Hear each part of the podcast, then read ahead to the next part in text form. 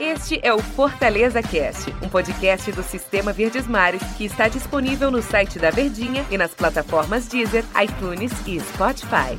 Olá, amigo ligado no Fortaleza Cast. Bom dia, boa tarde, boa noite, boa madrugada para você que nos acompanha, seja a plataforma que for. Aqui os nossos podcasts a qualquer horário do dia.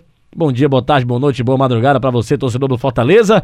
Eu estou aqui ao lado, eu, Denis Medeiros, ao lado de André Almeida para comentar muito desse pré-jogo que antecede, claro, a partida do Fortaleza contra o Atlético Goianiense fora de casa. Uma missão para lá de difícil do tricolor de aço, porque o Atlético Goianiense, assim como o Bragantino, caracteriza como duas equipes chatinhas de jogar. Gostou do chatinha? Gostei do chatinho. Tudo bem, André? Tudo bem, Denis Medeiros. Um grande abraço, amigo. Prazer estar aqui ao seu lado, viu? Nesse Fortaleza Cast. E ao lado de todos os torcedores, tricolores também, que estão mais animados, estão mais motivados, com confiança ainda maior depois da vitória, né? Por 2 a 0 sobre o Santos, uma vitória muito positiva, não somente pelo resultado, por encerrar aquela sequência de oito partidas seguidas sem ganhar, mas também pela forma como o resultado foi construído. Fortaleza conseguiu se impor, conseguiu ter uma postura de fato que agradou, uma atitude muito positiva, e é isso que o torcedor espera para essa partida contra o Atlético Goianiense, que de fato, Denis, como você falou, vai ser um jogo difícil. Torcedor não espere vida fácil, não. E você falou sobre a evolução do Fortaleza, se impõe em campo contra o Santos. É, vai, vai ser o quarto jogo do Anderson Moreira, né, no comando do Fortaleza na temporada, mas já contra a equipe do, do Grêmio, o Fortaleza já mostrou uma postura melhor. Uh, contra o Inter chegou a empatar o jogo contra o líder do campeonato, estava perdendo de 2 a 0 depois tomou os outros gols e perdeu. E contra o Santos ele se impôs, né? Claro, teve o pênalti, Felipe Alves pegou, mas o Fortaleza jogou muito bem, apesar que estava enfrentando os reservas do Santos, mas como eu falei na transmissão, lá da Verdinha, isso não diminui o feito do time do Fortaleza.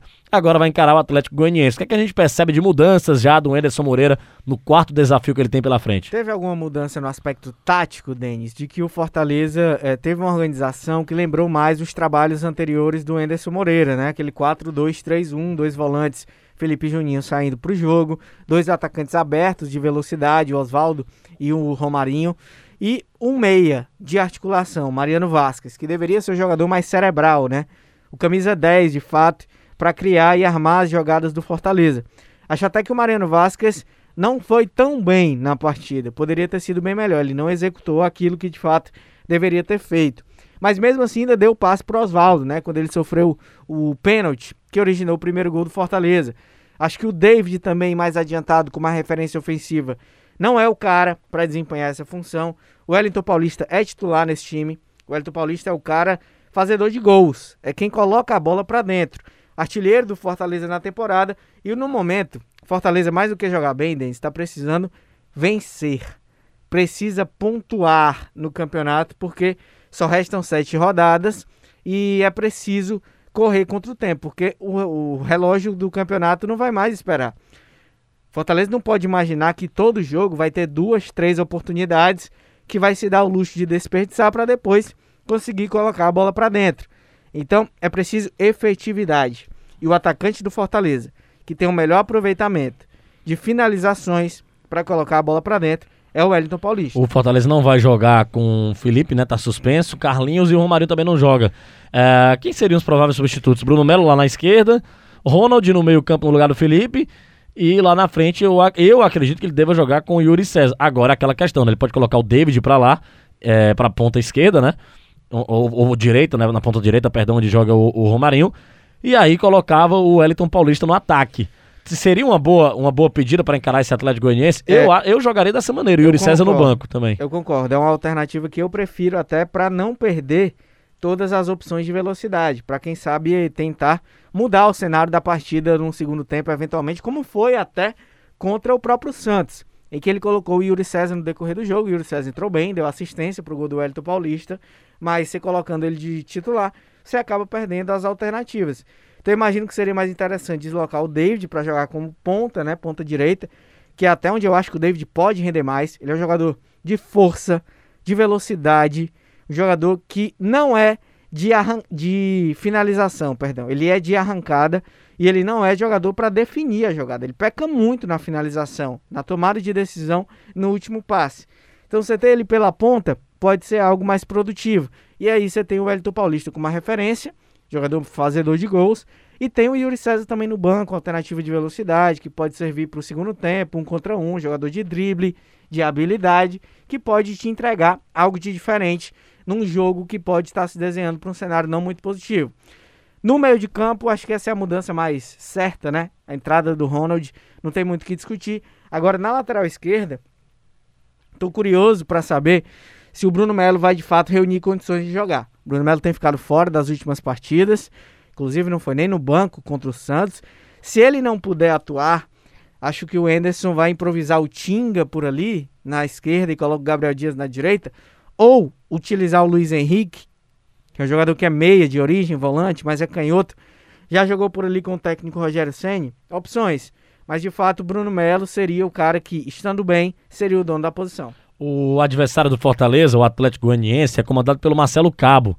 Estava fazendo um bom, bom, trabalho no CRB, depois na Série B, depois foi contratado pelo Atlético Goianiense, ele que conhece muito bem o Atlético, não é a primeira passagem dele por lá, e tem vários desfalques para esse jogo contra o Tricolor de Aço. O Marcelo Cabo, que já passou pelo futebol cearense, treinou o time do Ceará e tal, em outras oportunidades, em outros carnavais, Ulha. É, mas ele tem o Chico, né? E o Matheus Vargas suspenso. É, é, provavelmente com Covid-19, porque o Atlético Goianiense não revelou o nome dos jogadores. Outros dois prováveis desfalques, é, desfalques né, por, dores musculares, é, o Nicolas e o Robertson, que não foram nem relacionados nas duas últimas partidas. O Pereira, é, suspenso pelo terceiro cartão amarelo. E o zagueiro Oliveira, né? O zagueiro Oliveira também tá fora do jogo. A provável escalação do Marcelo Cabo deve ter o Jean no gol. Jean que joga muito bem com os pés. E que tá pegando muita bola. É, o Dudu, João Vitor, o cobrador de pênaltis do Atlético Goianiense é o goleiro Jean. Jean, Dudu, João Vitor, Eda e Natanael. William Maranhão, Marlon Freitas e o Wellington Rato, aquele mesmo que passou pelo time do Ferroviário. É uma das peças principais lá do Atlético Goianiense, substituindo o Chico. Janderson, olho nesse cara, joga muita bola. Zé Roberto e Danilo Gomes. É um time perigoso, o, André Almeida, porque tem 39 pontos. Lá se fala muito que eles querem fazer 42 e se livrar de qualquer chance de rebaixamento e pensar ratificar cada vez mais a possibilidade de uma vaga em uma competição internacional. Eu falo de Copa Sul-Americana. É um time muito perigoso, um time rápido, que joga muito no erro do adversário também. Transição muito veloz, é um time que joga muito pelos lados do campo. O Janderson, que você chamou a atenção, é um grande destaque, é uma válvula de escape dessa equipe do técnico Marcelo Cabo. E todo cuidado é pouco. E é um adversário direto, Denis. Além de ser um adversário perigoso, é um confronto direto de tabela. O Atlético é o 13º, o Fortaleza é o 14º. São quatro pontos que separam as duas equipes na classificação. Vencendo, o Fortaleza diminui essa distância para um e traz o time goianiense de volta para a briga contra o rebaixamento, digamos assim. O Atlético é um time que a gente já dava como praticamente livre dessa disputa. Mas uma vitória do Fortaleza pro, é, traz o time goianiense de volta para essa briga, entra ali no bolo junto com Vasco, Bahia, Esporte, toda a turma que está ali brigando na parte de baixo, o próprio Fortaleza também, obviamente. Então é um jogo que representa muito, não somente para que possa manter esse aspecto novo do Fortaleza, essa nova confiança, esse novo momento que o clube está vivendo após a vitória sobre o Santos, mas também para trazer um adversário direto a mais ali para a briga, para evitar que o Atlético Goianiense possa se desgarrar ali do grupo que está brigando na parte de baixo. Dentes, acho que o campeonato a gente pode dividir em três. São três campeonatos hoje no Brasileirão. O primeiro é do primeiro, do líder ao sexto colocado. E briga boa ali, hein? São os times. Briga boa, briga grande. É. Times que brigam por título e para Libertadores ali. Quem é que vai para Libertadores direto, quem é que vai para pré-Libertadores. A gente sabe muito bem quais são esses seis times. Flamengo, São Paulo, Internacional, Palmeiras, Grêmio e o Atlético Mineiro. Não necessariamente nessa ordem, claro.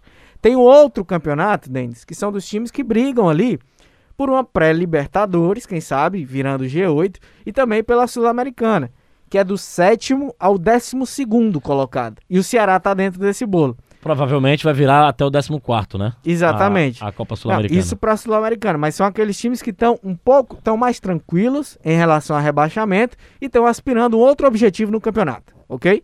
E tem o outro campeonato, que são dos times do 13º até o 17º, a gente coloca ali, porque para mim Curitiba, Botafogo e Goiás já foram. Então até o 17º que estão brigando contra essa última vaga de rebaixamento. Então dá pra gente dividir o campeonato assim em três, em quatro, né? Se a gente for colocar os três últimos que já estão rebaixados. Já estão na Série B. Mas acho que seria mais ou menos isso. E nesse campeonato de luta pela permanência, o Fortaleza tem um confronto diretaço e que é muito importante. É, em toda a história desse confronto, Fortaleza e Atlético Goianiense foram sete jogos oficiais. Um pelo Campeonato Brasileiro, é, quatro pela Série B e dois pela Copa do Brasil. Quatro vitórias do Atlético Goianiense, duas vitórias do Fortaleza e um empate. Essa é a história do confronto entre Atlético Goianiense e Fortaleza, Fortaleza e Atlético Goianiense. André Almeida, deu nosso tempo aqui. Valeu, grande abraço, hein? Foi rápido, hein? Valeu, valeu demais. Um grande abraço e até a próxima. A gente espera que o final de semana aí seja de bons jogos e de bons resultados também para o futebol cearense. Valeu, Denis. Um abraço. Valeu, outro abraço. Este é o Fortaleza Cast, um podcast do Sistema Verdes Mares que está disponível no site da Verdinha e nas plataformas Deezer, iTunes e Spotify.